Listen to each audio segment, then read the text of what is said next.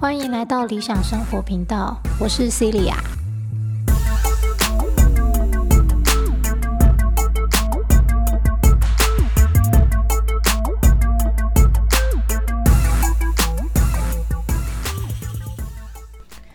好，今天这集讲的是关于未来会有圣人出现，好，来拯救人类的这个想法。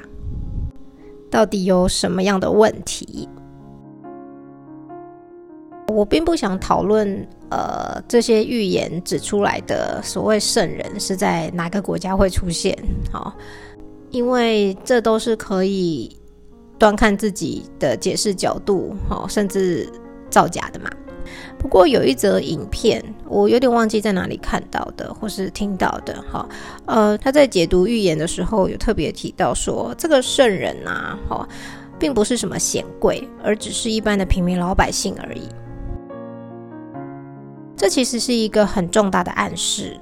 好，我们要跳脱这个词汇的框架，就像我常常强调的，哦，不要等什么救世主。也不要自以为自己是什么救世主，好，没人要你救，你救你自己就可以了。好，那圣人也是一样，就是呃，不要等待有一个圣人可以来拯救全人类。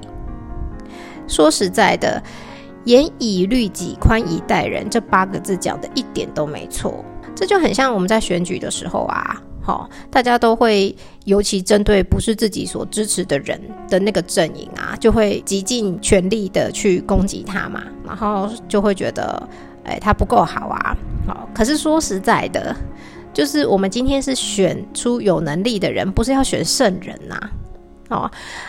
然后回到这集主题，我个人觉得啦，你与其去期待某一个圣人，好，或是某一个救世主来救自己，你不如拿你对圣人的高道德标准、高道德要求来规范自己，让你自己成为圣人，你自己就可以成为救世主啦。如果每个人都可以严格的要求自己，让自己成为圣人。而不是去批评别人说啊，你这样做不够神圣，你这样做不够符合道德标准，你这样不对，那样不对，好，就是少点去讲别人，好好的要求自己的话，其实我觉得这个世界就已经得救啦。嗯，就像我常常跟学生说的嘛，我对于未来最美好世界的想象，就是这是一个人人都非常非常自律的世界。好，当每个人都很自律，就根本不需要法律。那它就是一个天下太平的世界啦。这就很像我常常跟学生说，孔子啊，虽然好，因为变成考试要考的《论语》，让我们对他很不爽，但我不否认他有些话讲的是对的啊。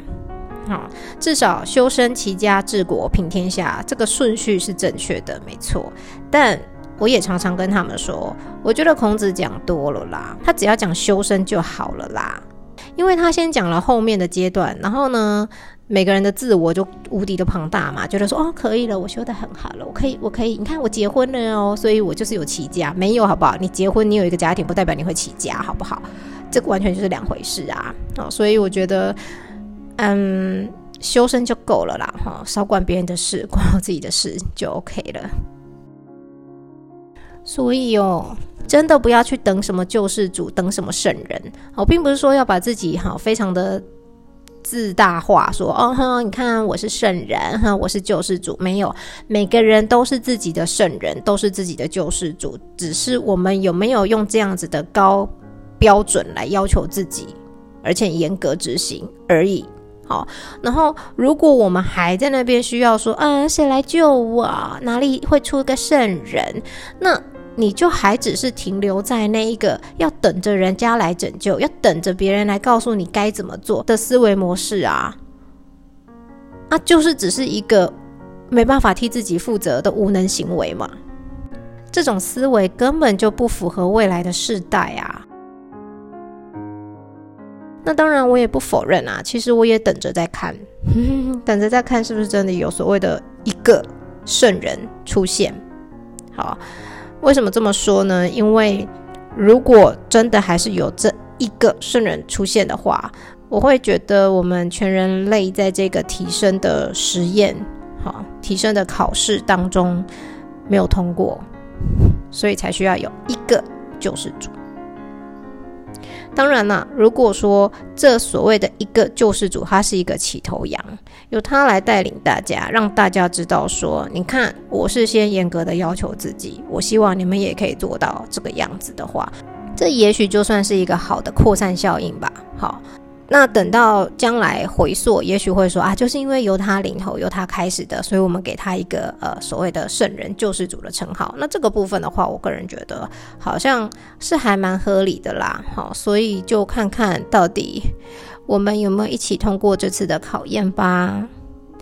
拿自己对别人的高标准来要求跟规范自己，并严格的执行，让自己成为自己心目中所谓的圣人。